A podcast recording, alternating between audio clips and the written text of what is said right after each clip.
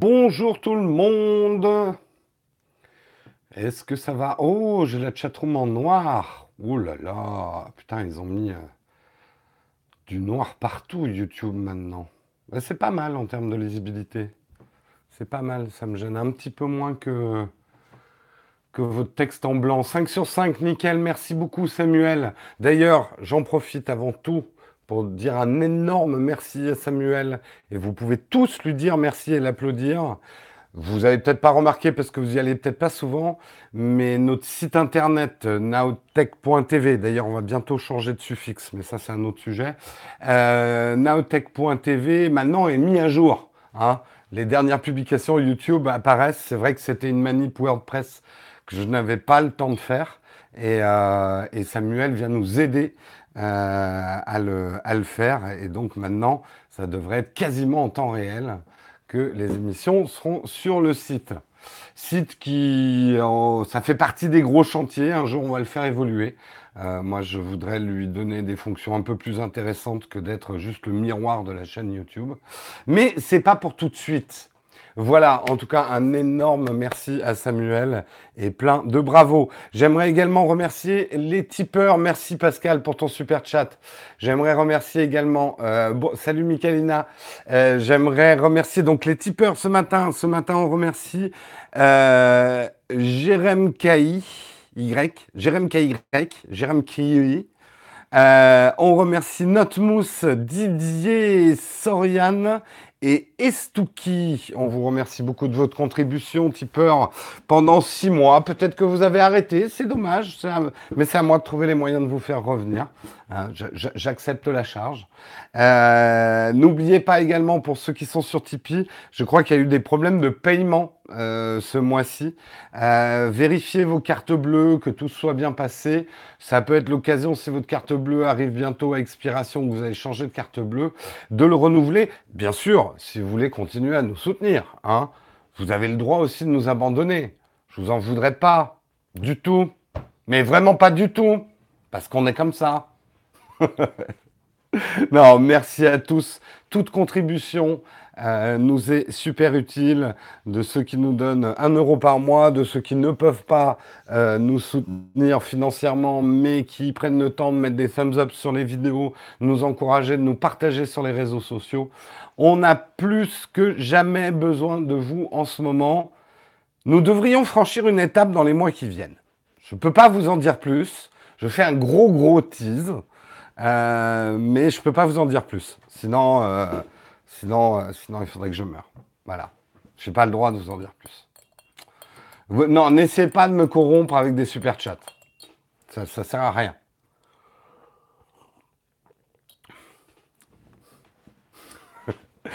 Allez, on va, on va passer au sommaire de cette émission. Salut SOS Ciné.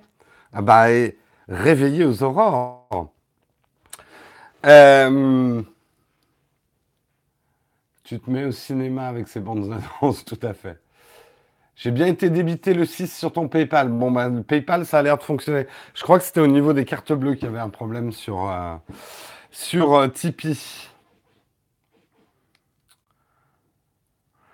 Allez, de quoi on va parler ce matin? Eh bien, on va parler de Monsieur Bruno Le Maire.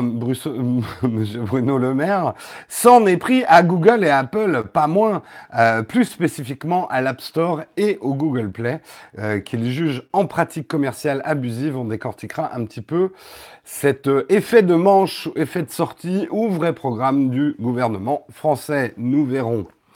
On parlera également d'une association qui répond aux accusations de violence dans les jeux vidéo avec une magnifique vidéo.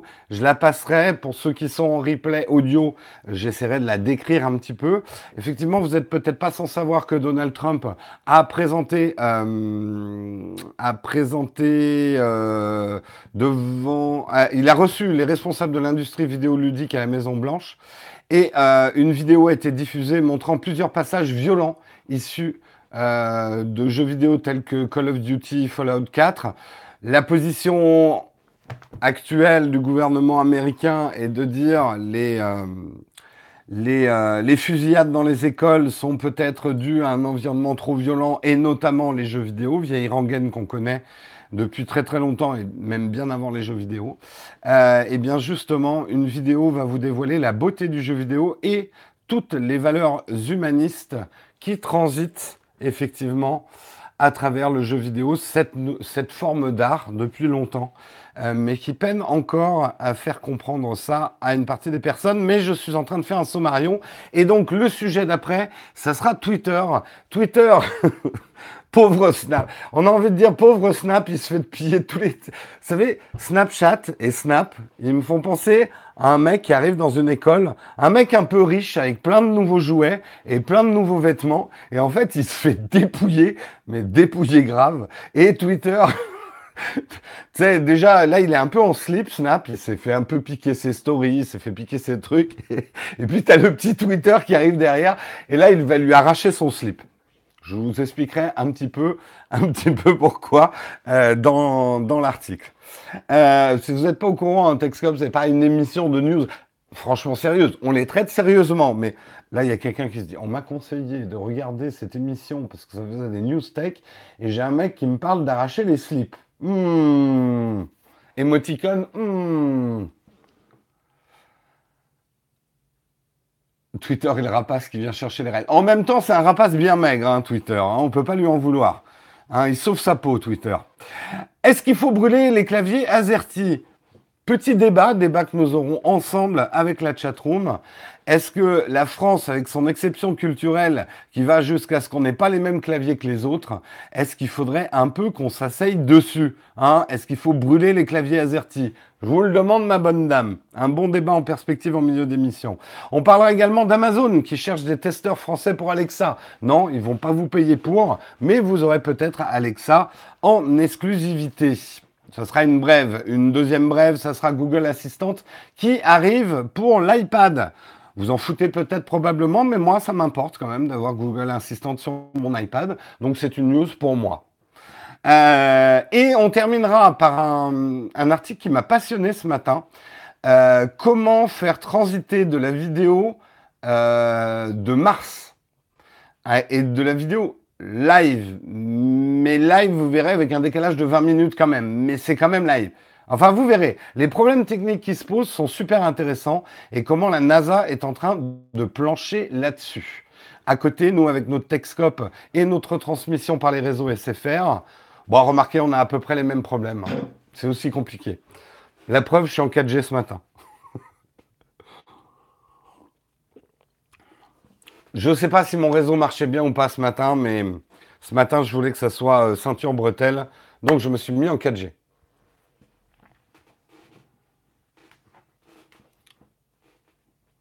Voilà, j'espère que le sommaire vous plaît. Il est assez maigre ce matin, ça devrait nous laisser peut-être un petit peu plus de temps, je dis bien peut-être parce que vous me connaissez, un petit peu plus de temps en fin d'émission pour faire un vide ton fac.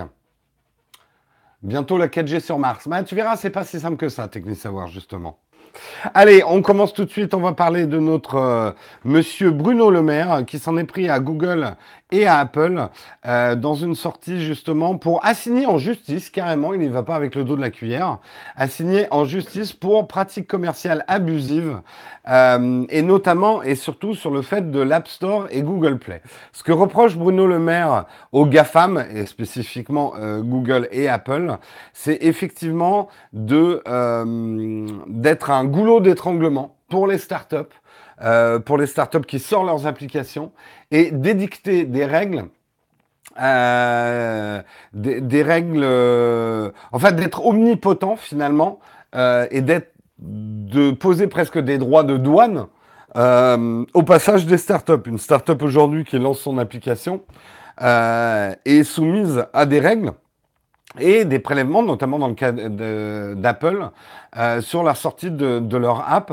Et ce que dit spécifiquement euh, Bruno Le Maire euh, sur ces pratiques commerciales abusives, il dit lorsque les développeurs veulent développer leur application, la vendre à Google ou à Apple. Alors justement, là, on ne vend pas, Monsieur Bruno Le Maire, si je puis me permettre, avec tout le respect que je vous dois, on ne vend pas son application à Google et à Apple. Donc là, il y a une petite faute de compréhension euh, du système.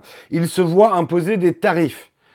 Euh, oui, mais non. Enfin, ça se discute.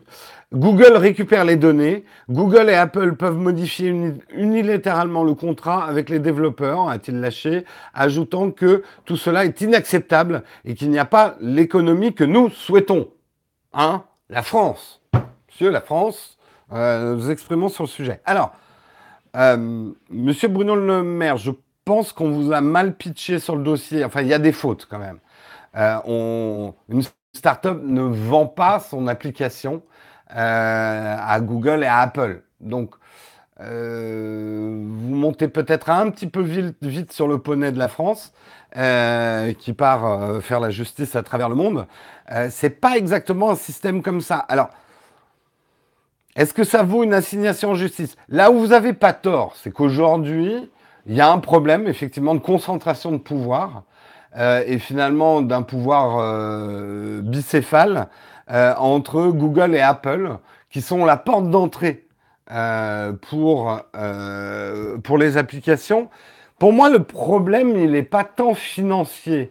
Parce que, à la limite, je vais même vous dire, je ne suis pas si choqué que ça que Apple prenne 30% sur les paiements. Attention, là aussi, Bruno Le Maire, si votre application est gratuite, Apple ne vous facture pas votre sortie sur l'App Store. C'est pas, ils, font pas, ils font pas payer ça. Donc, euh, c'est, euh, euh, par contre, s'il y a effectivement des transactions d'argent, Apple prend une part. En même temps, Apple a tous les frais euh, de développement de cette plateforme qui n'est pas simple. Hein. Il y a beaucoup d'applications à gérer. C'est pas quelque chose, c'est pas un service qu'Apple va faire gratuitement juste pour nos beaux yeux. Et alors vous allez me dire, oui, bah Google c'est cool, c'est gratuit. Non, je vous rappelle que Google c'est pas gratuit, parce que eux ils se font payer en données en fait. Ils récoltent du data sur vos applications euh, et sur le fait même que des gens téléchargent votre application. Donc c'est une forme de paiement. Moi c'est plus sur le côté, on, on le voit, moi je l'ai, euh, enfin je l'ai pas vécu, mais on le voit par exemple la difficulté que Shadow a eu de sortir son application iOS, le temps que ça a pris, la validation, les temps de validation et les règles qui n'arrêtent pas de changer, c'est plutôt ça le problème. C'est plutôt, euh, oui, oui, il faut un compte développeur, c'est ça que vous êtes en train de me dire quand même? Oui, ok, 99 euros pour le service dev. Oui, c'est vrai, c'est pas faux. Oui, bon, c'est pour éviter que n'importe qui. Moi, je dirais que bon, c'est un paiement, hein, c'est 99 euros, mais euh, c'est plus, euh, vous savez, c'est des, paiements barrières, ça. C'est pour éviter que n'importe qui puisse devenir dev et mettre n'importe quoi sur l'App Store aussi. Euh, oui, oui, oui, ok. On quitte, euh, ok. Erreur de langage de ma part, on paye le kit développement. Euh, ok, c'est pas gratuit, gratuit. Ok, on est d'accord. Ok. Mais on la vend, on est d'accord qu'il s'est quand même trompé. On ne la vend pas à Google et à Apple. Les droits de votre application, les droits de votre service, les droits de vos produits euh, restent, à vous. Vous ne vendez pas à Apple. Je pense qu'il en fait, je pense qu'il mélange deux choses, à mon avis. Et on ne peut pas lui en vouloir. Je veux dire, c'est compliqué tous les dossiers qu'il y a à gérer. Euh, mais je pense qu'il confond des startups qui se font racheter par des GAFAM euh, et les applications. Je suis plus qu'il y a une confusion. Bref, ce qu'il demande, c'est qu'il y ait une neutralité en fait de ces plateformes. Là, j'ai envie de dire, il y a un moment, personne n'a développé une plateforme qui serait indépendante des plateformes. Enfin, voilà, est-ce qu'on peut vraiment... Enfin, c'est toujours le problème. On est devant un état de fait. C'est Google et Apple qui ont développé les portes d'entrée euh, à l'Internet mobile euh, à travers les apps. Soit, euh, pour moi, la réaction intelligente, c'est de se dire, est-ce qu'il ne faudrait pas subventionner et aider le développement, peut-être, d'une alternative euh, qui serait plus neutre, plus open source, et dont on assurerait la promotion, puis peut-être, parce que je pense qu'il y a une grosse, grosse marge de progrès à faire, pourquoi pas développer une App Store qui serait meilleure que celle euh, d'Apple et de Google. Donc, lutter contre un état de fait par la concurrence. Pour moi, c'est la pensée saine. Ou alors, tu as la pensée vieille école, enfin, moi que je juge vieille école. Ah merde Ah merde, euh, il y a une situation, euh, mon Dieu, Google et Apple dominent le monde des applications par leur porte d'entrée. Boum, je te colle au pénal. Je, fais des procès, je, gueule, je... Est-ce que, est-ce que ça va pas un peu faire rire Google et Apple? Je pense quand même.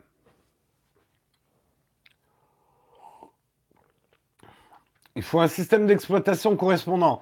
Je sais, je sais, aujourd'hui, euh, euh, Google et Apple, avec leur OS, euh, effectivement, favoriseront toujours leur écosystème d'applications mobiles par rapport à un truc tierce. Mais c'est pas impossible. Je veux dire, Amazon avait un peu commencé à proposer ses propres apps d'un côté. Donc, je veux dire, J'en sais rien après, hein. je ne suis pas spécialiste, mais tu proposes euh, une alternative pour télécharger tes apps, tu, tu fais en sorte que ça fonctionne. Je ne sais pas si ça marcherait sur iOS, j'en sais rien. Mais euh, tu les proposes un peu moins cher, justement, les applications, ou un système, le Netflix des apps. Contre un abonnement, tu peux télécharger tant d'apps par mois. J'en sais rien. Je ne veux pas non plus vous le faire. Hein. Mais euh, il y a peut-être quelque chose à faire. Voilà. une alternative. Vous savez, force de se dire que les choses sont impossibles, on bouge jamais ses fesses. Hein.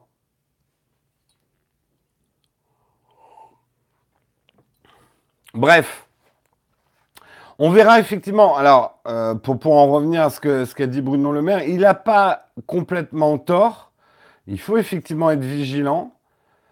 Je pense que l'attaque est surtout de faire un procès tout de suite, euh, les assigner en justice tout de suite, je sais pas, c'est un petit côté Don Quichotte, mais c'est peut-être moi. Hein.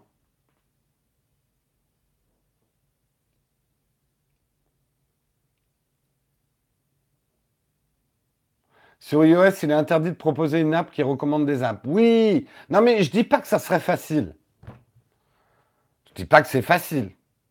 Il faudrait peut-être réfléchir à quelque chose à faire. Puis peut-être le faire que sur Android. Je veux dire, on sait que euh, iOS, c'est trop fermé. Mais enfin, je veux dire, le marché Android, il y a déjà du truc, quoi. Bon, bref, on verra. On verra. Je ne suis pas sûr que ça serve vraiment la cause. Parce que euh, j'ai lu quelques articles américains qui parlent de ce truc. Faut un peu passer Bruno Le Maire pour un petit Don Quichotte quand même. On verra, on verra. Au niveau des annonces ce matin, on n'a rien de spécifique. Si vous n'avez pas suivi en début de semaine, il y a eu euh, une nouvelle vidéo qui va surtout intéresser ceux qui s'intéressent au petit monde de la photo et de la vidéo. Une discussion avec Albert de SO Ciné qui est là, et également avec Olivier euh, de, de la chaîne Olivier Schmitt. Euh, on a eu une grosse discussion sur la sortie de l'A7 III, le nouvel hybride de chez Sony, qui devrait faire un gros pavé dans la mare dans le marché de la photo. Donc discussion à bâton rompu sur le sujet, en espérant que ça vous plaise. Euh, pour ceux qui sont sur le Slack,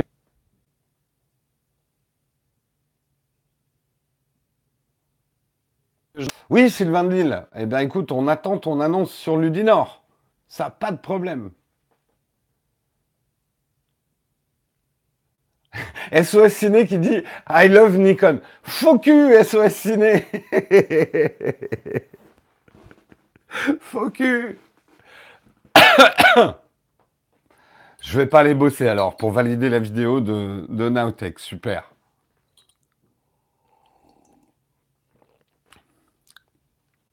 Allez, article suivant. Euh, une vidéo, je ne sais pas si vous l'avez vue. Attendez, il faut que je nettoie mon écran. Une vidéo très jolie. Alors, qu'est-ce qui se passe? Alors, vous savez euh, peut-être que Donald Trump a... Euh, bon, aujourd'hui aux États-Unis, c'est normal. ils ont effectivement des gros débats sur les violences et les, surtout les fusillades dans les écoles suite à la dernière. Euh, ce à quoi le gouvernement actuel américain euh, dit, mais euh, une des raisons de ces fusillades dans les écoles, c'est un environnement des jeunes qui prône l'ultra-violence, et notamment dans les jeux vidéo. Du coup, Donald Trump a convoqué une, une ribambelle de développeurs euh, de groupes de développeurs de, jeux vidéo. Euh, une vidéo a été diffusée en montrant plusieurs passages violents issus de Call of Duty Fallout 4. Alors, là, nous, on est en France. C'est vrai qu'on a du mal à comprendre. Hein. Euh, on a du mal à comprendre qu'un gouvernement avec des fusillades dans les écoles ne se dise pas mais on a peut-être un petit problème avec le port d'armes. Bon, on va pas, on n'est pas là pour euh, faire de la politique. Euh, c'est vrai que ça a quelque chose de complètement absurde de s'en prendre à l'environnement violent euh, et permettre quand même à des gamins d'acheter des armes aussi facilement et le nombre d'armes en circulation. Mais bon, on va pas le, on va pas faire le débat, c'est pas notre rôle. Concentrons-nous sur le jeu vidéo. C'est une vieille rengaine. Hein. Pour les plus jeunes d'entre vous, euh, je peux vous dire, euh, à son époque, dans les années 80, moi je jouais au jeu de rôle papier. Euh, on a eu droit à des sorties du gouvernement français contre... Je me souviens d'histoires où des mecs s'étaient fait arrêter dans le métro parce qu'ils étaient en train de préparer une partie de jeu de rôle et un flic avait cru qu'ils étaient en train de préparer un cambriolage. Donc euh, il y avait eu des articles euh, disant mais euh, qu'est-ce que c'est que ces trucs étranges là, les machins, les, ils font des trucs, ces jeunes, oh là là, environnement violent, on leur apprend des trucs, puis ils sont plus dans la réalité. Enfin bref, c'est, je peux vous dire, en Allemagne au 18e, on reprochait aux romans de, de rendre les jeunes gens fous. bref, ça date pas d'hier, ça date pas d'hier. Hein, je, je pense, hein, revenons toujours à nos fameux hommes des cavernes, que des vieux cons hommes des cavernes ont certainement trouvé que le nouveau jeu des jeunes qui était de faire des peintures murales avec des poils de mammouth était une occupation bien peu rentable et certainement un peu folle et qui devait pervertir certainement leur esprit. Hein le vieux con est certainement une des premières inventions de l'humanité. Hein, ça, Salut Damien. Sauf que le vieux con à l'ère préhistorique, il avait 20 ans. Hein. Puisque tu crevais à 25 ans généralement.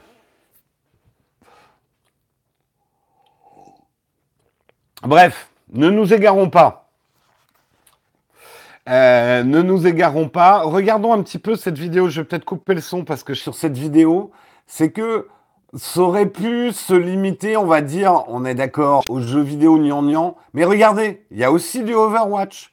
Et c'est vrai qu'Overwatch, il y a, c'est dynamique, on se tire dessus, je suis d'accord, euh, mais c'est, euh, on va dire une, euh, on peut pas dire qu'il y ait une, une, ultra violence. Il y a justement tout ce côté ludique, jeu d'équipe et puis représentation graphique cartoonesque. Euh, qui ne va pas forcément exciter nos comportements sanguins, on va dire. Euh, et c'est ce que j'ai beaucoup aimé, effectivement, dans cette vidéo, c'est de ne pas se limiter, on va dire, aux jeux vidéo euh, ludo-éducatifs euh, chiants et gnangnang. Euh, ils auraient pu mettre juste Flower. Alors, chiant et gnangnang, il n'y a pas que des trucs chiants et gnangnang dans le, dans le vidéo ludique. Mais voyez ce que je veux dire Ils ont mis quand même, on va dire, des jeux qui ont un petit peu de patate, quoi. Pas que euh, des, des, trucs poétiques. J'adore les jeux poétiques, hein, mais euh, voilà, il y a, y, a, y a, de tout. Mais c'est de montrer effectivement toutes les valeurs positives qui transitent aussi euh, par l'art de jeu vidéo. Et, euh, et euh, donc la vidéo se conclut en remerciant euh, en remerciant tous les, développeurs de nous donner cet environnement vidéoludique qui euh, est aujourd'hui un socle très important dans notre culture pour des décennies, des centenaires à venir. C'est l'histoire de la fée et la poule. Il est obligatoire d'avoir d'abord des vieux cons pour avoir des jeunes cons ou laissons vieillir les jeunes cons. Alors, juste petit aparté, parce que c'est un phénomène important, hein, le vieux conisme. Euh, je connais des jeunes vieux cons. Hein. Euh, c'est pas une question d'âge en fait la connerie, c'est une question d'attitude. Je peux te garantir, j'ai quelques noms en tête, je ne balancerai pas. Je connais des mecs qui n'ont même pas 20 ans, et ben c'est déjà des vieux cons. Voilà, c'est tout ce que j'ai à dire sur le sujet. C'est un state of mind. Être vieux con. Euh, J'avoue que j'avais des envies de meurtre avec Adibou. Oui, c'est pas tout à fait faux. En tout cas, euh, je pense qu'il est effectivement important que, entre guillemets, on se serre les coudes, euh, de manière d'ailleurs transgénérationnelle. Euh, Aujourd'hui, il faut pas oublier que bah, les gamers, euh, les gens même plus âgés que moi, euh, sont des gamers aussi. Euh, le jeu vidéo n'est pas réservé aux jeunes, c'est ce que j'expliquais à quelqu'un qui me disait, mais c'est un peu étrange que quelqu'un comme toi euh, présente des périphériques de jeux vidéo. Bah quoi, con, euh, je joue aux jeux vidéo, ouais, t'étais pas né, mais euh, mais il n'y a pas un âge où il faut arrêter les jeux vidéo, hein. Euh, les jeux vidéo, c'est... En fait, le gros problème, on en a déjà parlé énormément, le gros problème des jeux vidéo, c'est qu'il y a le mot jeu, il y a le mot game. Donc, euh, c'est très proche de jouet. Donc on se dit c'est quelque chose qu'on doit arrêter à un certain âge. Euh, on n'a plus le droit de jouer euh, aux jouets parce qu'on continue à jouer au sport. Enfin, on joue au tennis, euh, on joue aux échecs. Aujourd'hui, moi, c'est ce que j'essaie d'expliquer à des générations plus vieilles qui disent mais pourquoi des gens maintenant cinquantenaires voire soixantenaires continuent à jouer aux jeux vidéo euh, je dis, mais ça choque, ça choque absolument personne qu'un soixantenaire euh, joue aux échecs. Euh, quelle est la différence euh, en- entre un jeu vidéo et les échecs? Euh, On me dit, oui, non, mais les échecs, ça représente pas des trucs, euh, des dragons et des machins. Je dis, mais tu plaisantes tu plaisantes, regarde les figurines de, de, de jeux d'échecs. Et je suis sûr qu'au Moyen Âge, il y avait des vieux cons qui disaient, non mais euh, arrête de jouer aux échecs, quoi. T'as 60 ans, mec, là, quoi. Avec tes petites figurines. Viens faire la vraie guerre ou viens à la chasse, quoi. Ça, c'est un jeu d'enfant. Voilà. Toujours la même chose. Ah là là. Les vieux cons sont des freins qui nous font creuser des ornières. Les échecs demandent plus de réflexion. Alors là, Jérôme, mais alors là, mais putain que je suis pas d'accord avec toi. Une bonne grosse partie de Civilisation 6, ou euh, la partie en mode difficile de Total War que j'essaye de faire et que je passe pas le tour 10, euh, bah, à mon avis, c'est bien plus compliqué qu'un jeu d'échecs. Non, ça, c'est uniquement parce que les échecs ont un vernis, une patine d'un jeu ancien, donc respectable. Je peux te garantir, toi et moi, on sera pas là pour le voir, mais il est fort probable que les jeux vidéo, dans une centaine d'années, auront acquis cette patine et cette respectabilité.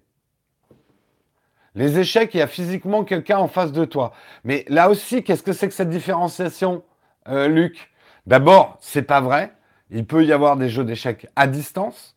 Tu peux également jouer aux jeux vidéo dans des LAN parties avec des mecs physiquement en face de toi.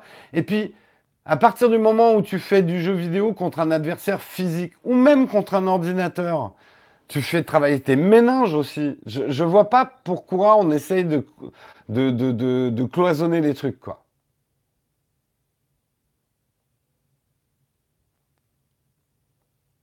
On a perdu Jérôme. Non, non, je pense que je reste quand même dans le débat parce que je parle du jeu vidéo en tant que phénomène culturel et de le, je reviens à Trump et de résumer le jeu vidéo à euh, des scènes violentes. C'est comme si tu résumais le cinéma. Aujourd'hui, plus personne ne conteste que le cinéma est un pilier culturel de notre civilisation. Euh, personne ne peut compter. Euh, Au début, on considérait que le cinéma était juste un amusement, un truc, euh, voilà, c'était un petit machin, quoi. C'était limite un truc de foire, quoi. Aujourd'hui, personne n'oserait dire que les films ne sont pas un phénomène culturel de notre civilisation. Mais on ne résume pas les films aux films d'action débiles avec, avec des scènes où il y a du sang qui gicle. Euh, je vois pas Trump euh, faire venir les réalisateurs d'Hollywood et de leur passer uniquement des scènes de carnage, quoi.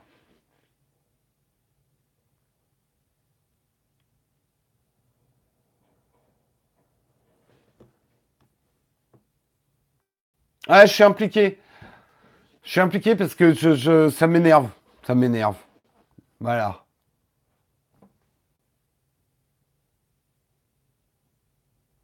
Mais Juju, Les champions du monde travaillent d'échecs, euh, de pendant des années pour arriver à ce niveau, c'est bien qu'il y a une raison.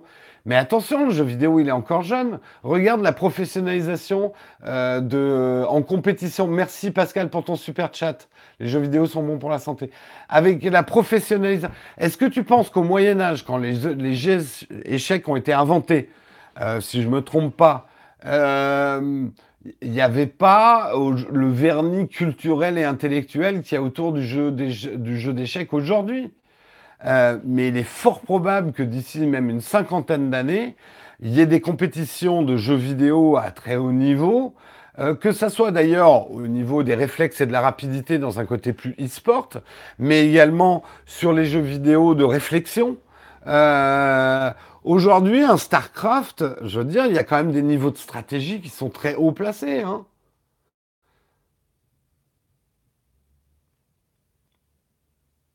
Faut pas oublier que c'est la jeunesse aussi euh, du jeu.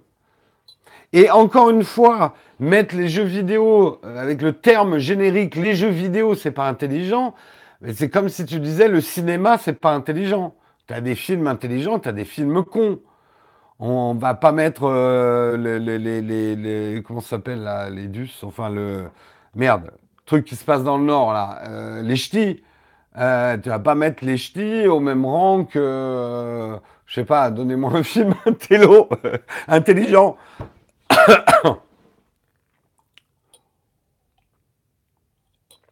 Jérôme Focus. Non, je trouve que le débat est intéressant. Vous m'empêcherez pas de me focuser. Les Marseillais, bah voilà, hein Voilà un bon film. Allez, on continue effectivement. Euh, mais je trouve que c'est, euh, en tout cas, allez voir cette vidéo avec le son, c'est encore meilleur. Et euh, je trouve qu'il faut que nous nous défendions pour ce qui, pour moi, est un événement culturel très important et qui est le jeu vidéo. Ouais, je pense que Civilisation restera. C'est un jeu vidéo fondamental. Allez, parlons un petit peu de Twitter. Alors, comme je vous disais, Twitter est en train d'arracher le slip de Snap, qui n'a plus grand-chose pour se vêtir. Si vous avez suivi l'actu dans Nowtech, euh, et dans Techscope depuis moultes années, vous savez que petit à petit, Snapchat s'est fait dépouiller un petit peu de toutes ces bonnes idées qui ont été appliquées par les autres. Et ce coup-ci, c'est Twitter qui vient lui mordre le slip, puisque Twitter serait en train de travailler euh, sur un système caméra first, c'est-à-dire d'informations à base d'informations visuelles et de géotagging pour effectivement sortir un produit qui serait un mélange entre Twitter Moments avec les événements notables et tout ce qui a été fait en vidéo et en photo autour de cet événement notable. Pourquoi Twitter ferait ça? Ça qui est important à comprendre. C'est parce que c'est quelque chose qui intéresse énormément les annonceurs. Euh, puisque euh, c'est quelque chose d'ailleurs d'assez populaire pour les annonceurs sur Snapchat, à travers le Discovery Story, c'est de pouvoir comme ça mettre de la publicité liée à un endroit physique ou un événement. Euh, ça va vous permettre bah, voilà, d'organiser des promos géotagués à des endroits et du coup d'analyser le trafic des gens euh, bon, ça, je vais pas vous faire tout un cours de marketing, mais c'est un Eldorado pour le marketing de pouvoir effectivement avoir du data sur les déplacements des gens dans le monde physique et dans leur comportement d'achat. Est-ce que quand je fais une, le grand discount sur les vins dans le carrefour euh, du coin, euh, est-ce que dans un périmètre de 15 km, euh, quels sont ceux qui se déplacent, etc. Bref, c'est des données qui ont énormément de valeur, puisque derrière, on peut les utiliser pour venir alimenter ce qu'on appelle les zones de chalandise des magasins. Bon, voilà, je vous ai fait en, en, très rapide, euh, que vous compreniez bien la valeur pour les annonceurs. La valeur, elle est de pouvoir faire de la pub sur ces moments, mais également de la collecte de données. Bizarre, quand tu arrives dans le 15e, tu as une pub pour Nowtech. Et ouais, j'ai acheté en fait toutes les bornes euh, du 15e arrondissement. Puisque je milite pour la disparition du 15e arrondissement, qu'on le divise entre le 14e et le 16e en fait. Un split, un split territorial, avec des migrations de 15e mois. Euh, je m'égare. C'est horrible ce que je dis. C'est absolument pas drôle.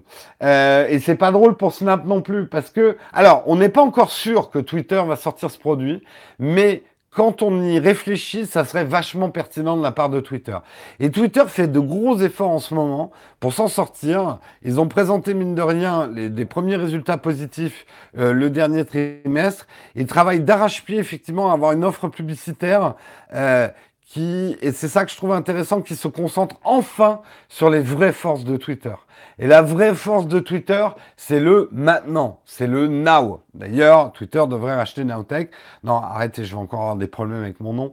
Euh, dans, le, dans le maintenant, c'est ce que euh, Facebook n'est pas arrivé à lui piquer, euh, que Google n'est pas arrivé à faire, que Snap n'est pas arrivé à répandre dans une population autre que les jeunes.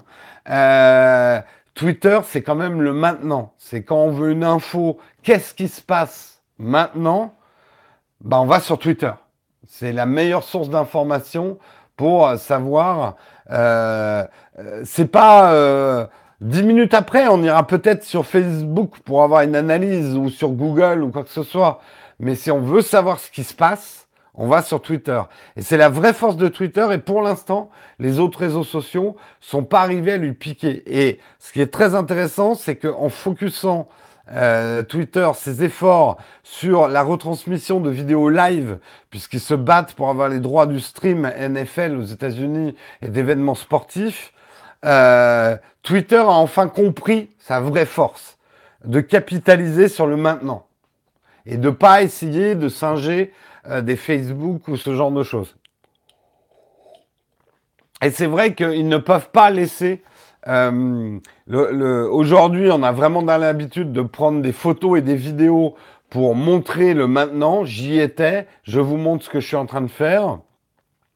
Euh, ils ne peuvent pas laisser ça euh, uniquement à Snap. Mais bon, pauvre Snap. Ça va être compliqué pour Snap quand même euh, cette année. Après, peut-être qu'ils euh, auront encore une idée merveilleuse en avance sur tout le monde qu'on leur pillera un an après. Faut voir.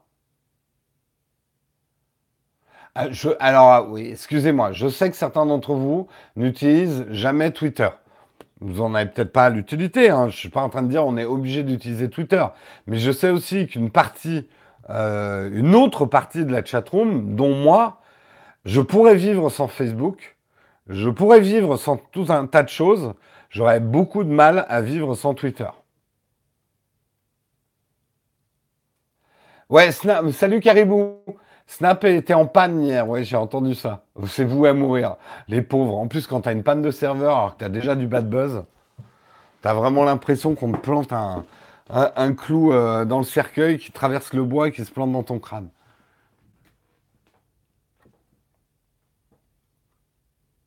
Snapchat s'est mis du plomb dans l'aile avec la nouvelle mise à jour. Alors, Machan, pour l'avoir regardé la mise à jour, je pense qu'ils n'avaient pas trop le choix. Euh, en fait, tout le problème de Snap, c'est qu'ils sont obligés de rompre avec leur communauté actuelle et leur culture s'ils veulent survivre. Le problème, c'est qu'ils avaient, ils ont toujours eu ce côté truc de bande et truc de connaisseurs, euh, petit groupe indépendant. Euh, on veut pas que les parents viennent. Euh, et le problème, c'est que s'ils restent là-dessus, ils vont subir que de l'érosion et disparaître. Mais bref.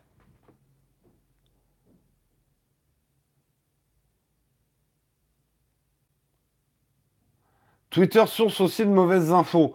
Oui, mais euh, quelque part, tu sais, euh, Twitter, tout, est, tout média est source de mauvaises infos. Parce que tu vas me dire, par exemple, la télé aujourd'hui, que c'est une source d'infos vérifiées et véridiques. Et l'avantage de Twitter, c'est que oui, les fake news passent par Twitter, mais Twitter t'offre aussi les outils pour vérifier que c'est des fake news. Ce que, par exemple, un média unilatéral comme la télé ne te permet pas.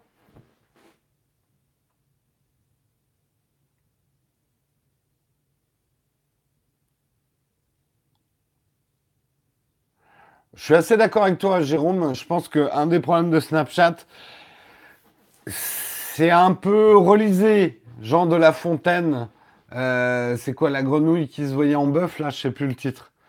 Euh, ou le crapaud, ouais, la grenouille, euh, voilà. Il y a eu un petit peu ça, quoi.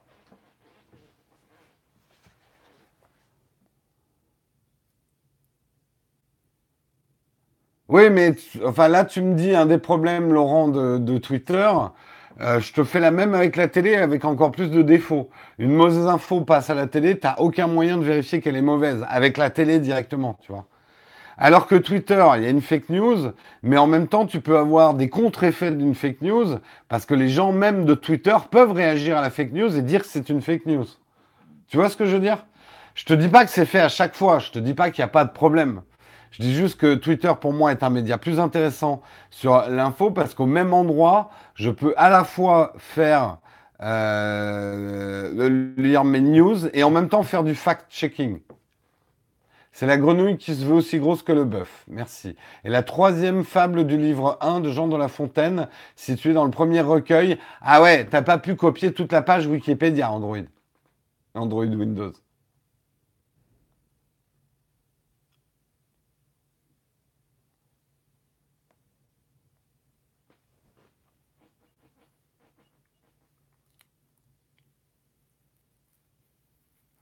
Les visions manichéennes. Oui, non, mais de toute façon, euh, attention, je suis pas en train de dire que Twitter est, euh, euh, un lieu qui ne dispense que de la vérité et jamais de la merde. Hein. Il y a de la bonne grosse merde hein, sur Twitter.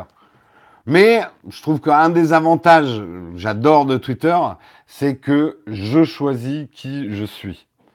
et moi, j'ai jamais ou très rarement des fake news qui remontent dans mon flux parce que je fais très attention D'ailleurs, je vais bientôt devoir faire un nouveau ménage, mais je, fais attention à qui je follow. Quoi.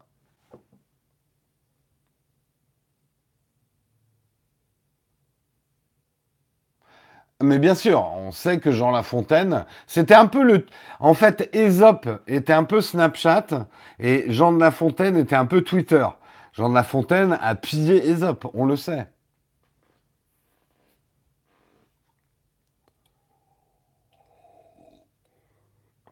Bref. Vu les dates, c'était dans le domaine public. J'adore le débat là qu'il y a dans la chatroom. oui, mais il, avait peut-être des descendants qui avaient encore des droits. Hein Bref, allez, on continue. Ah ouais, il me reste quand même pas mal d'articles. Faut-il brûler les claviers AZERTY hein? Question que je vous pose. Euh, au nom de l'Europe. Vous le savez peut-être, mais la France est le seul pays au monde, avec une petite partie de la Belgique, à utiliser le clavier AZERTY. Et encore une fois, vous me le confirmez, les Belges. C'est pas l'ensemble de la Belgique qui utilise, euh, euh, qui utilise l'AZERTY.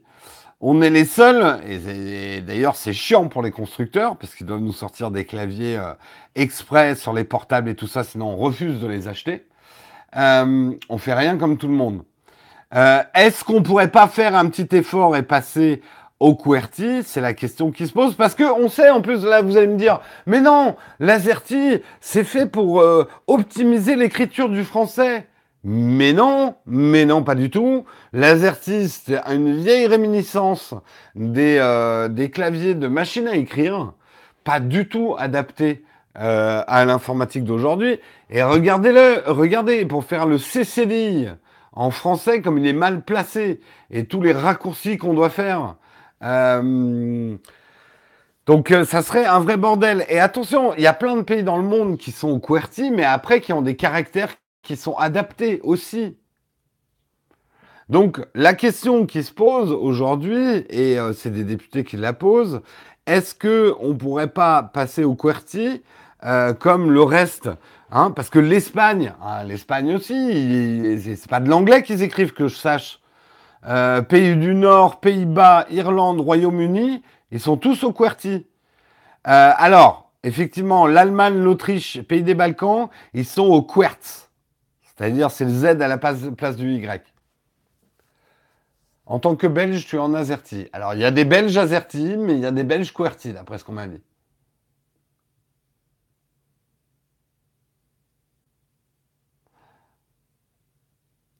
Les majuscules accentuées, ça marche bien que sur Linux. C'est vrai que c'est hyper chiant, les, les majuscules accentuées.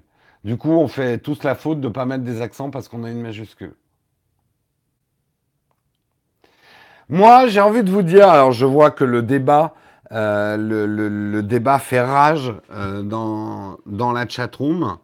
Euh, je pense que je pense que c'est un débat qui a plus lieu d'être. Je vais vous expliquer pourquoi. Pour moi, on est. Regardez déjà le mobile, les smartphones mobiles. Le débat ne se pose pas. Les claviers n'existent pas depuis que les BlackBerry ont, ont disparu. On n'a pas des claviers pour mobile. Si on en veut un, on peut choisir le clavier qu'on veut, mais les claviers étant virtuels, on peut mettre le clavier qu'on veut et le clavier qui est adapté à son pays. Et je pense que le vrai avenir, c'est le clavier avec des cristaux, avec des petits écrans sur chaque touche. Ça existe déjà hein, et ça commence à venir. Euh, les prochains claviers seront numériques. Donc, est-ce qu'on n'est pas en train de se poser un faux problème euh, avec effectivement des claviers qui pourront être adaptés et s'adapter effectivement selon les différentes langues et même plus loin que ça, selon les différents logiciels? Aujourd'hui, il y a quand même quelque chose d'un petit peu absurde quand on y réfléchit. Moi, je, par exemple, en tant que gamer, j'aime pas les paddles, je préfère jouer au clavier.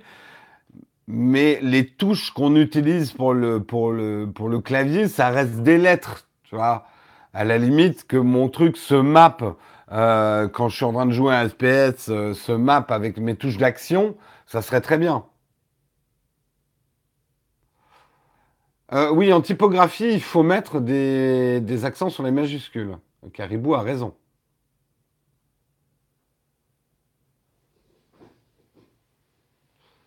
Donc, est-ce qu'on n'est pas en train de se poser un faux problème?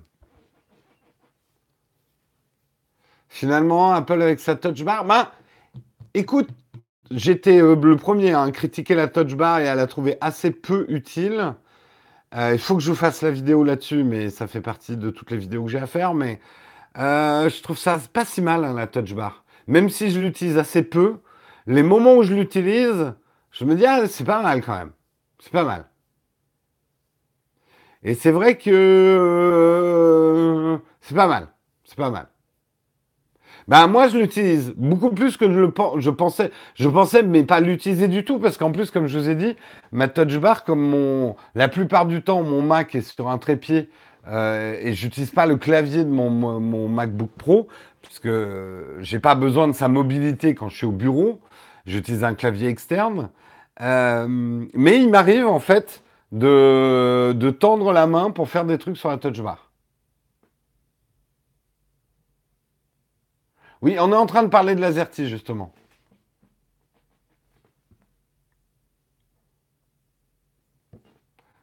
Et c'est pour ça que le 15e doit disparaître. Mais qu'est-ce que le 15e vient foutre là-dedans? La chatroom, vous êtes fous, je vous contrôle plus. Hein. Ah, dans le 15e, vous utilisez le J, le J-Kirti.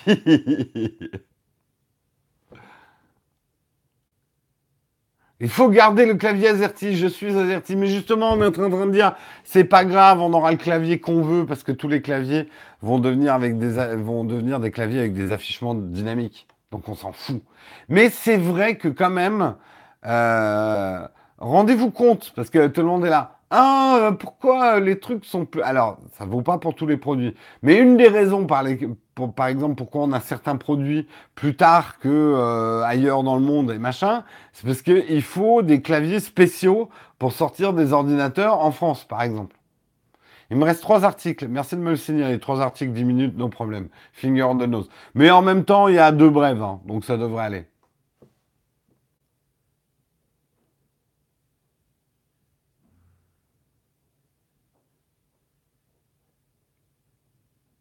Mais euh, à dire il faut garder l'Azerty, je suis désolé, mais l'Azerty est absolument pas pratique pour écrire en français. Et tant qu'à faire, si on veut vraiment cultiver notre exception mondiale, bah qu'on ait au moins un clavier qui soit adapté à écrire en français, quoi. Parce qu'il est pourri. L'Azerty, c'est pourri. Ça ferait un bon t-shirt. Hashtag Azerty, c'est pourri. Oui, c'est le Bepo, c'est ça, ouais, Il y a eu un. Des, des, oui, c'est le Bepo. Passer au Bepo. Ouais, je crois que c'est un peu un truc de barbu hardcore quand même, le Bepo. Allez, On continue, on continue avec deux brèves. Deux brèves. Amazon cherche des testeurs français pour Alexa. Alors peut-être, et est-ce qu'il y en a dans la chatroom qui ont reçu un mail d'Amazon, qui sont des clients Amazon Prime et ont reçu euh, une lettre, enfin un mail, pardon, une lettre écrite à l'encre, livrée par un, Poney Express, euh, un mail euh, d'Amazon Alexa vous invitant à rejoindre pour la bêta, euh, pour les aider à façonner l'expérience Alexa en France. Est-ce que certains l'ont reçu? Oui, toi, Tofu et Sedams. D'accord, vous êtes, vous êtes déjà... Tu as déjà reçu l'écho. D'accord, vous êtes un certain nombre à l'avoir déjà, effectivement. C'est cool ça. Et alors, euh, vous avez des échos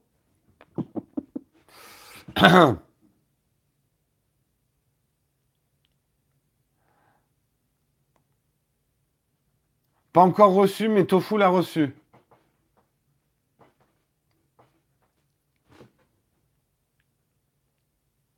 Je suis passé dicté vocal avec le clavier. Ah, vous en parlez sur le sac. Ah merde, je suis pas allé lire. Bon, globalement, c'est bien ou pas, Samuel? C'est thumbs up ou... Euh,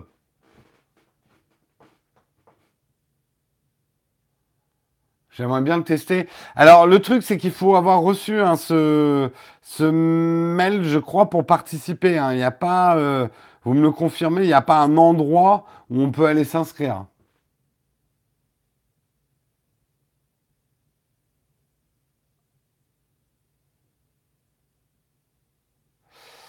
Alors, Perséphone est, dans le, sujet d'avant. Ça fait 25 ans que j'utilise le clavier AZERTY, il est très pratique. Arrêtez de parler un sujet que vous ne connaissez pas uniquement vu de votre petit monde de geek, cela devient agaçant. Perséphone, j'ai envie de te dire, je ne sais pas quel est ton monde, mais euh, d'abord, on ne peut plus parler du petit monde des geeks, hein, parce qu'aujourd'hui, le monde des geeks, quand même, est devenu un des acteurs économiques euh, importants aussi dans ce pays. Et je suis désolé de ne pas partager ton expérience, mais pour quelqu'un qui n'a pas appris à taper sur une machine à écrire, je trouve quand même que le clavier AZERTY n'est pas très adapté pour les caractères spéciaux en français. Alors, quand tu as une formation, euh, probablement, à, travailler euh, avec ce type de clavier, bien évidemment, et j'espère pour toi qu'il est efficace, mais tu sais, je viens aussi d'un milieu, moi, euh, dans mon travail d'avant, je, peux comprendre qu'on ait toujours peur quand euh, on essaye de changer nos outils de travail sur lesquels on s'est formé.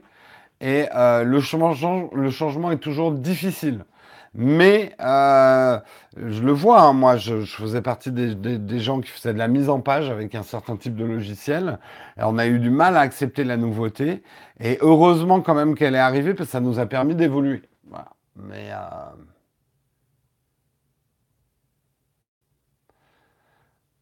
ouais, le majuscule point à à la fin de chaque phrase, effectivement, c'est pas génial.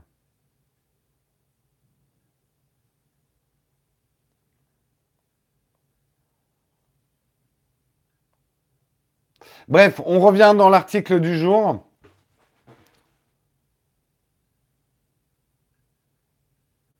Non mais, je sais, un hein, on n'a pas la formation que tu as pour euh, taper, et moi je suis le premier à taper avec deux doigts. Hein. Je sais, c'est scandaleux, mais on n'a pas ta formation pour... Euh, mais on a le droit d'écrire aussi, d'utiliser des claviers. Enfin, tu vois ce que je veux dire. C'est pas du tout une attaque contre toi, mais euh, on a droit à un avis quand même, puisqu'on est des utilisateurs du clavier aussi. Après, peut-être que pour les gens qui ont une formation de dactylo, faut garder l'AZERTY. Peut-être. Hein. Moi, justement, ce que je disais, c'est que des claviers qui s'adapteraient aux envies de chacun, ça serait peut-être la solution. Allez, on revient dans cette partie Amazon Echo. Donc, je, je, demande à la chatroom et ceux qui font partie de la bêta d'Amazon Echo, vous me le confirmez, il n'y a pas de moyen. On peut être invité par quelqu'un qui fait une bêta?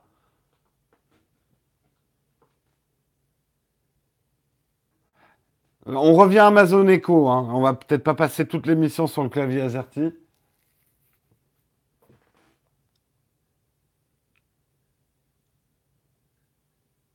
Oui, on peut inviter quelqu'un ou 15 personnes avec un paranage, pas d'invitation. Ah oui, tu peux inviter 15 personnes? Non, il n'y a pas. Je crois pas.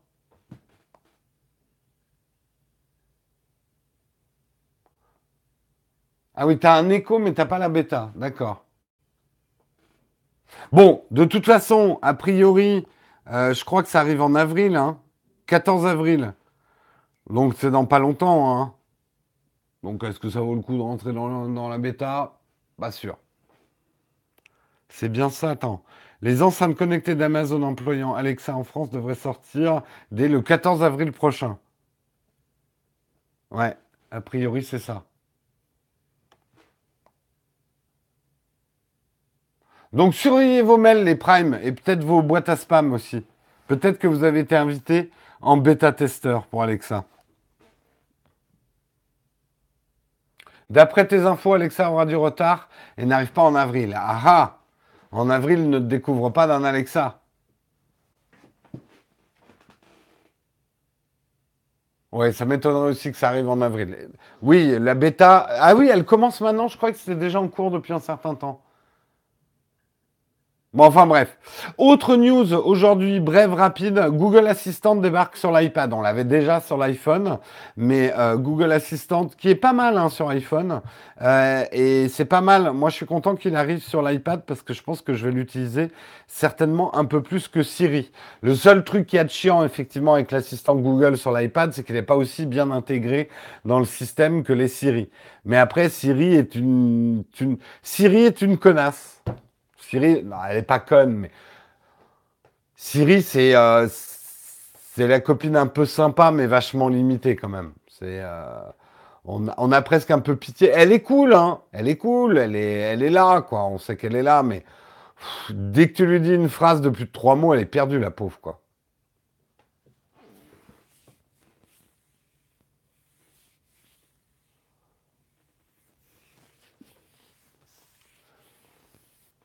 Vous savez, Siri, c'est un peu comme le copain que vous gardez sur Facebook.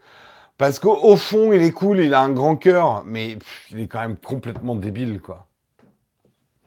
Et là, il y en a certains qui sont en train de se dire Ah ouais, c'est comme un certain Jérôme que je connais. Hein, ah putain, ouais, il est toujours en ami sur, euh, sur Facebook. Bref, euh, dernier article de ce Texcope. Je vous invite à le lire parce que c'est hyper intéressant. Toute la problématique de la retransmission vidéo euh, de Mars. Parce que c'est bien beau. C'est bien beau de dire on va y aller, on va envoyer des mecs là-bas et tout, ça va être cool. Mais nous, on veut voir ça à la télé, hein et Elon Musk, on veut pas, on va pas s'embarquer non plus dans le vaisseau pour y aller. Hein, on veut regarder ça à la télé. Et dans ce monde insupportable où on veut que tout soit immédiat, on veut des images tout de suite. Et on les veut en 4K, 60 images secondes, hein, en 10 bits, étalonnés, en temps réel. Non mais merde. Eh ben pour le temps réel, ça va pas marcher. Ça va pas marcher parce que je vais pas, je vais pas vous faire un grand cours de science, mais vous voyez, la Terre, Mars, c'est vachement loin.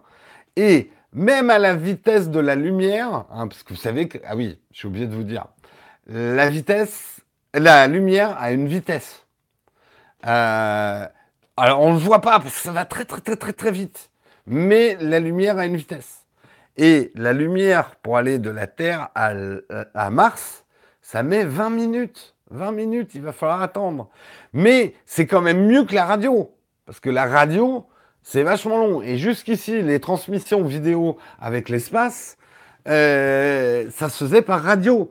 Et quand on a envoyé des mecs sur la Lune, la retransmission était radio. Mais là, justement, la NASA est en train de travailler sur un système à base de laser qui enverrait donc des impulsions laser retransmettant du data et donc de la vidéo en 20 minutes. Et mine de rien, ça fait quasiment du live. Rien ne va plus vite que la lumière. A priori, si, il y a un truc qui va plus vite que la lumière. Il y a un truc qui va plus vite que la lumière. Les rumeurs. Et ça, il n'y a même pas besoin de faire un accélérateur de particules pour le prouver. Les rumeurs vont plus vite que la lumière. Ça, je vous le garantis. C'est prouvé, c'est scientifique. Rien ne va plus vite que les rumeurs. Voilà, Triplex nous le montre, personne n'a marché sur la Lune.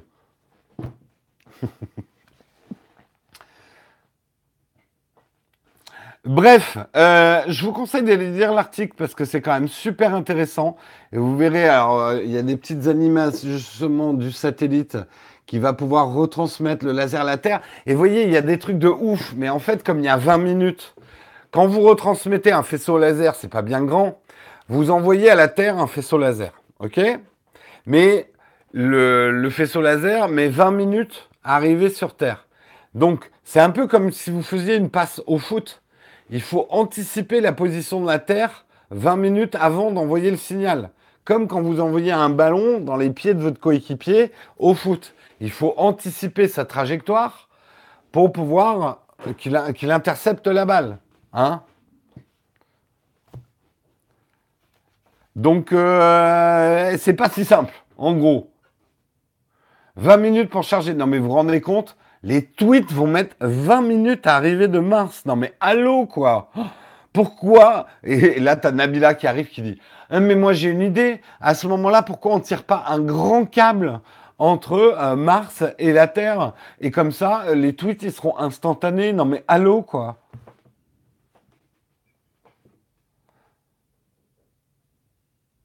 C'est pas tout petit la Terre? Alors, est-ce que tu as déjà vu une image de la Terre vue de Mars? C'est petit petit, hein. C'est tout petit, hein. Et arriver à pointer ça avec ton laser, euh, faut être bon, hein. Surtout que ça bouge.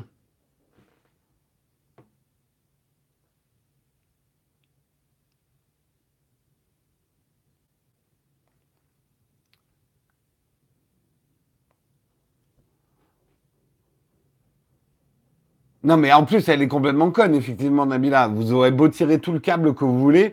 Le mieux qu'on puisse mettre dans la câble, c'est de la fibre optique et c'est la vitesse de la lumière. Hein. Votre signal mettra toujours 20 minutes. Hein. Le câble va rien résoudre. C'est peut-être Nabila la solution. Parce que si on arrive à créer du vide hein, entre Mars et la Terre, donc on met Nabila entre Mars et la Terre, on aura créé du vide. Et dans le vide, bah, il n'y a plus rien. Donc, en fait, le signal, il est instantané. Là, voilà la solution. On va étirer Nabila entre Mars et la Terre.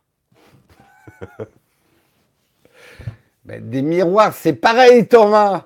C'est toujours la vitesse de la lumière.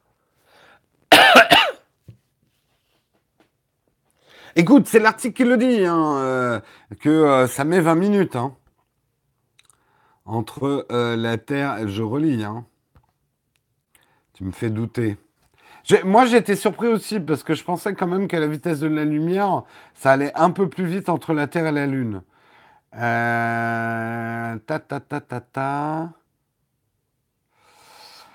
Even traveling at the speed of light, a laser beam can take as long as 20 minutes to go from the Earth to Mars. Si, si. C'est bien 20 minutes.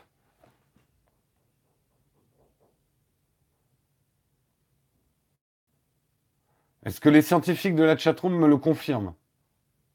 C'est pas un peu facile de taper sur Nabila constamment. Eh, je suis un peu désolé, elle le cherche. Et puis, euh, après, on tape sur le personnage de Nabila. Je n'ai rien contre l'humaine, la, personne Nabila. Et en plus, je le sais de source sûre, c'est, c'est pas du tout une nigaude. Hein elle joue très bien son personnage de Nabila.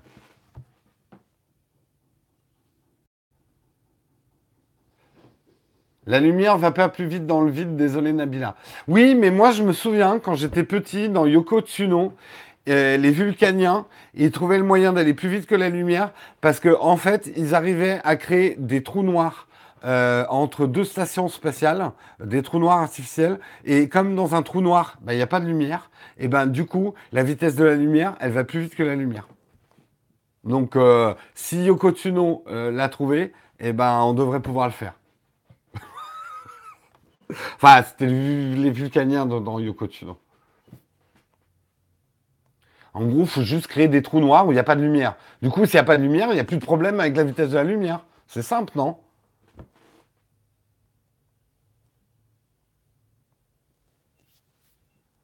Hein? Non, mais dites-moi, 20 minutes, c'est bon, là, ceux qui ont fait les calculs? Vous étalez pas vos chiffres, là, que j'arrive pas à lire. Donc, c'est juste 20 minutes pour mars. Ok, c'est bon. Merci.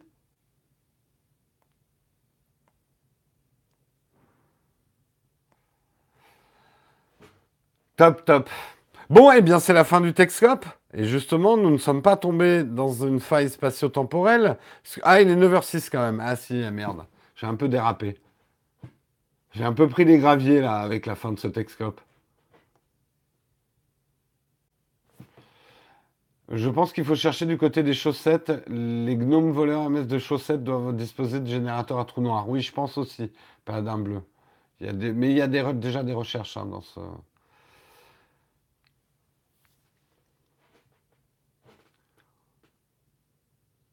Déjà, les satellites géostationnaires, c'est 500 millisecondes. Et ouais, il y a de la latence avec les satellites. Ouais, en fait, c'est le problème de Texcope. On a des... C'est une question de vitesse de la lumière. On a des failles spatio-temporelles. C'est un peu normal. Et effectivement, on est à l'heure avec tous les problèmes, vous savez, des fours et des micro-ondes qui se dérèglent à, cause, euh, à cause de ce qui se passe dans les Balkans. Voilà, c'est pour ça que Texcope est en retard. Rien de mieux que la catapulte. Moi je dis, une bonne vieille catapulte, on envoie le baron de Munchausen où on veut. Ouais, ma, télé est en 49,999 Hz. Allez, c'est la fin de ce Texcope. Merci de l'avoir suivi, merci de l'avoir commenté, merci de l'avoir présenté avec moi. Il y a une question euh, Platinium ce matin et cette question vient de Pascal M et qui me demande qu'est-ce que tu voudrais en plus dans ton GH5 euh, bah, La réponse est assez facile, un autofocus. Euh, on a beau se dire, et on est franc, hein, c'est quand même une énorme épine dans le pied du GH5 de ne pas avoir un autofocus. Il n'est pas... Alors, attention, il a un très bon autofocus quand il s'agit de photos. Il est même excellent en photo. Quand on dit que le GH5 a un problème d'autofocus, c'est autofocus en continu en vidéo. Ok? Euh, alors, je sais hein, que ces derniers temps, il y a eu beaucoup de vidéos sur des solutions euh, en changeant euh, le shutter angle. Là, on rentre vraiment dans des trucs hyper machin. J'ai essayé. Il y a du mieux, mais ce qu'il faut savoir, c'est que c'est pas une solution. C'est que vous forcez le système. Et d'après mes sources, vous pouvez faire ça, mais attention, vous allez user plus vite votre GH5 euh, parce que vous, vous, vous faites utiliser le processeur euh, d'une manière, il n'a pas été prévu pour l'utiliser comme ça. Il y en a qui achètent le GH5 pour faire de la photo. Ah oui, Mathieu. Et beaucoup plus que tu le crois. Le GH5, alors je sais, hein, euh, les full framers, Nikonistes et Canonneurs me des gens font des photos avec des micros 4 tiers, ça, non mais allô quoi? Eh ben ouais, ouais, il y a des photographes, notamment en reportage et tout ça, qui ne jurent que par le micro 4 tiers, qui adorent ça, la compacité du système. Et le GH5, avant que le G9 sorte, était ce qui se faisait, un des trucs avec Olympus, qui se faisait mieux en micro 4 tiers pour la photo. Et il est très bon en photo. Il est très bon. Il est peut-être pas excellentissime, mais il est très bon. Et on oublie de le dire.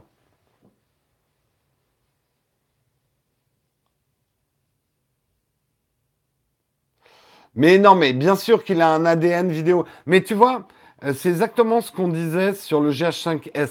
Le GH5S a une ADN euh, vidéo encore plus prononcé que le GH5. Mais le GH5, malgré son ADN vidéo importante, a quand même tout pour faire de la photo. Ce que n'aura pas, par exemple, le GH5S.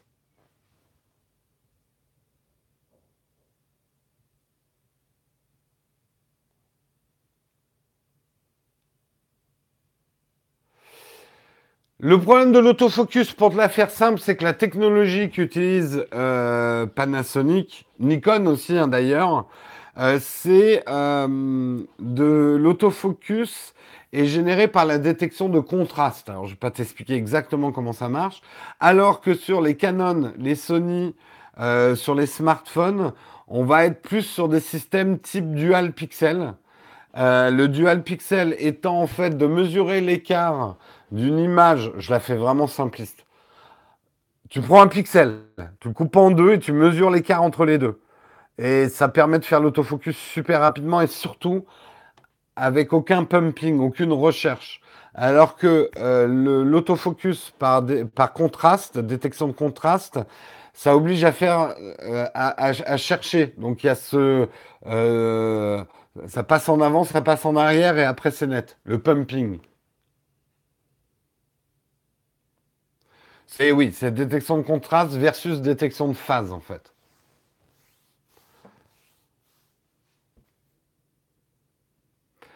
Alors, tu t'es pas paumé et euh, j'ai fait une longue réponse à quelqu'un sur YouTube à la question. Euh, et on va faire une vidéo là-dessus, on s'est dit avec Albert. Je vais peut-être paraître un peu paumé, mais pourquoi, on, euh, pourquoi ne pas utiliser les caméscopes pour faire de la vidéo? En fait, on va expliquer ça. On va faire une vidéo, on va vous expliquer, mais vraiment, vraiment, parce que j'ai commencé à l'expliquer, mais vraiment pourquoi et c'est pas une mode et c'est pas un snobisme d'utiliser des appareils photo pour filmer.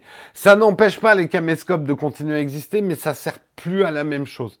En fait, pour vous la faire simple dans Techscope, juste pour te répondre ce matin, euh, un caméscope a, des capteurs, en tout cas historiquement. Les caméscopes viennent de la vidéo, ok? Euh, La vidéo, c'est de l'électronique. Autrefois, on prenait sur des bandes magnétiques. Et une image est composée par des signaux électroniques qui, en plus, à l'époque, étaient interpolés. C'est une image imbriquée dans l'autre qui va donner l'illusion de mouvement. Donc la vidéo est vraiment quelque chose d'électronique, ok? De l'autre côté, tu avais le cinéma. Le cinéma a toujours été de la photo, c'est-à-dire la prise de 24 photos, 25, enfin on va dire plus simple, 24 euh, photos euh, secondes sur de la péloche photo.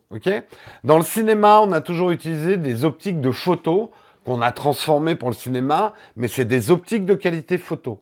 La vidéo, quand la vidéo est arrivée, on a des optiques, mais on n'avait pas besoin d'avoir les qualités optiques euh, des, euh, puisque c'était un signal électronique, un traitement de signal électronique qui n'était pas du tout le même que le traitement chimique de la, du cinéma. Vous suivez jusqu'ici? Ok.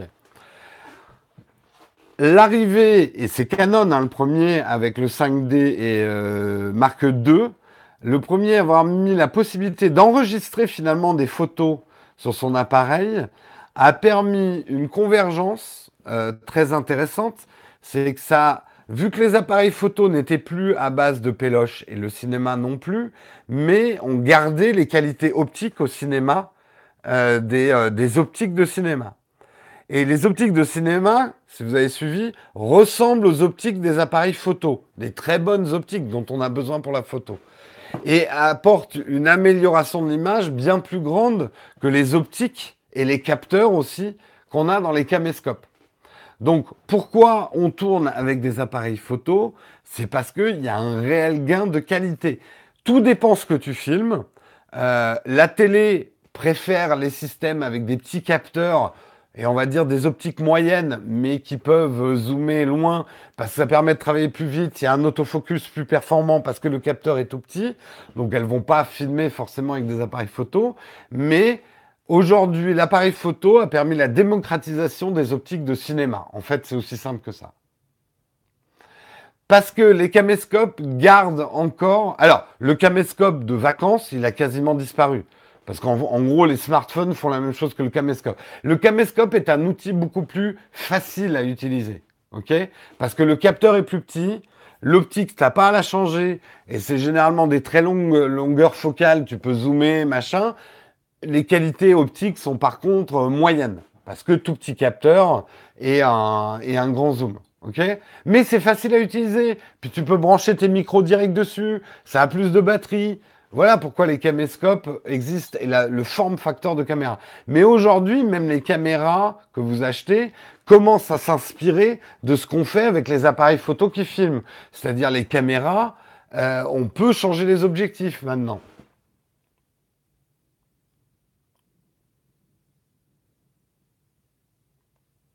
Est-ce que vous avez compris? Je suis désolé, hein, j'ai passé. Euh, mais les RED, c'est des caméras de cinéma. Hein.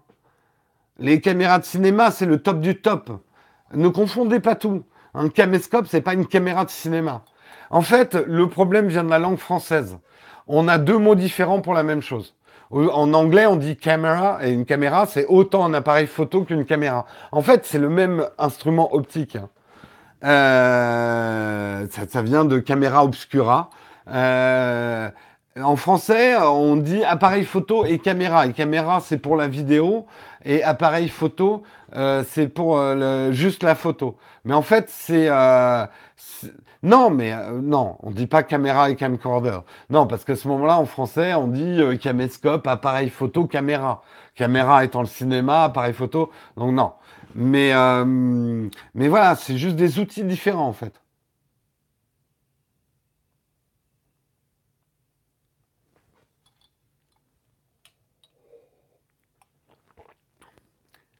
Un tout petit capteur est un grand zoom. Bah oui, mais ça, je vous l'avais déjà expliqué, Olivier. Je sais pas si c'est pas une citation. Euh, vous savez, quand vous achetez ces bridges qui vont vous permettre de faire du 900 mm, bah, vous pouvez vous dire, parce que vous écoutez Texcope, que le capteur, il est tout petit. Parce que c'est une équivalence 900 mm. Voilà. Et que, ça il faut bien comprendre, pourquoi les smartphones ont des meilleurs autofocus qu'un GH5 Mais parce que sur un smartphone, le capteur est tout petit et il est beaucoup plus facile de faire de l'autofocus sur un capteur euh, tout petit que sur un grand capteur. Et oui, le micro 4 tiers, c'est grand par rapport à du, smartphone.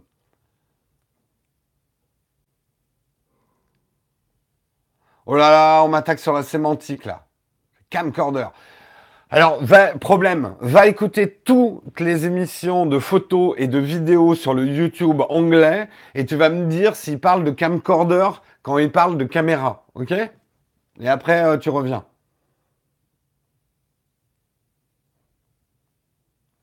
On dit caméra. Euh, tu demandes à un Américain de te filer son appareil photo, tu lui demandes sa caméra. Et, et, son, et sa caméra pour filmer, tu lui demandes sa caméra et pas son camcorder.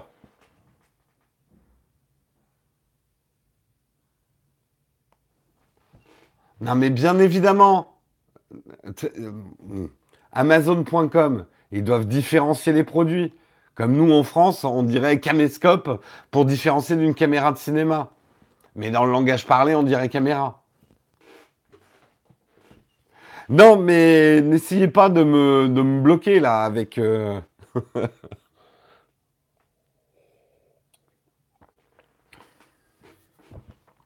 Bref, est-ce qu'il y a d'autres questions?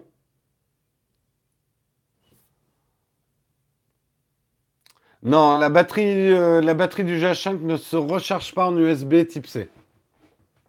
Hélas. Sur les Sony, oui, mais euh, euh, et je crois que sur le, G9, le nouveau Pana, il faudrait que je vérifie, mais je crois qu'ils ont, on peut charger avec l'USB-C.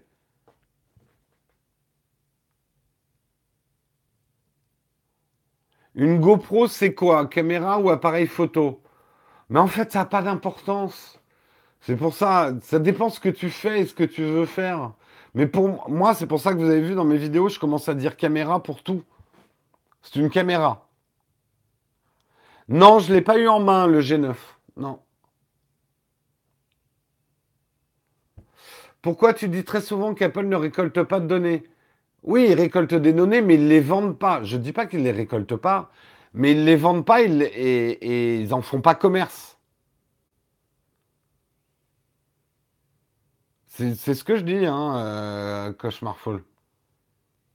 Et quand même, Apple, même s'ils prennent des données d'utilisateurs pour améliorer leurs produits, euh, euh, ils, ont fait en sorte quand même qu'un certain nombre d'infos restent localisées. Comme ils n'en font pas le commerce et qu'ils n'ont pas besoin d'avoir plus d'infos, ils vont avoir tendance à plutôt mettre des systèmes qui font que ça sortira pas de ton phone, quoi. Mais oui, ils en collectent quand même, ils en ont besoin. Mais pas pour les vendre. À ton G9, il se recharge bien par le port USB, d'accord. Donc euh, non, le GH5, non. Il l'avait pas mis. Euh, c'est pas moi qui achète les mugs, c'est vous qui me les envoyez. Enfin, c'est des fans qui m'ont envoyé les, mugs. Mais euh, tu les trouves, je crois, sur Amazon et tout ça, hein, ces mugs. Euh, t'as acheté un Sony Alpha 5000 et tu vas prendre un objectif 50 mm f1.8 pour faire des portraits. Oui, c'était un très bon choix pour commencer. Pour faire du portrait. Le... Attention, hein, parce que ton 50 mm, euh, c'est de l'APS, si je me trompe pas, c'est de l'APS-C, euh, l'Alpha 500 ou c'est du full frame? Je connais pas en fait l'Alpha 5000.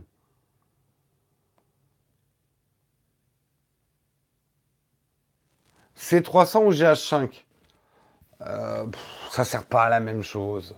Ça sert pas à la même chose, Nicolas. C'est un peu impossible. Plus, c'est pas du tout le même prix, quoi.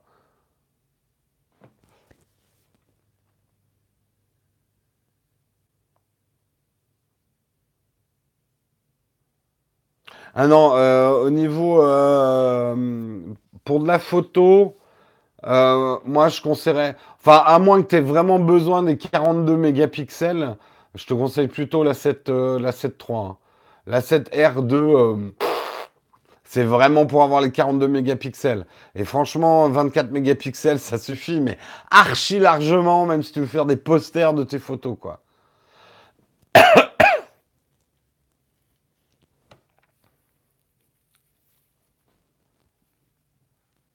Oui, c'est un APS-C, ouais. Donc ton 50 mm, il va avoir un crop factor.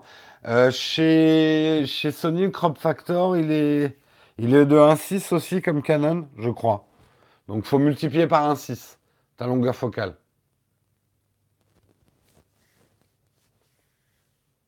C'est quoi les trois petits personnages blancs dans l'étagère? C'est de la déco, c'est des, euh, c'est des petits personnages que Marion m'a offert.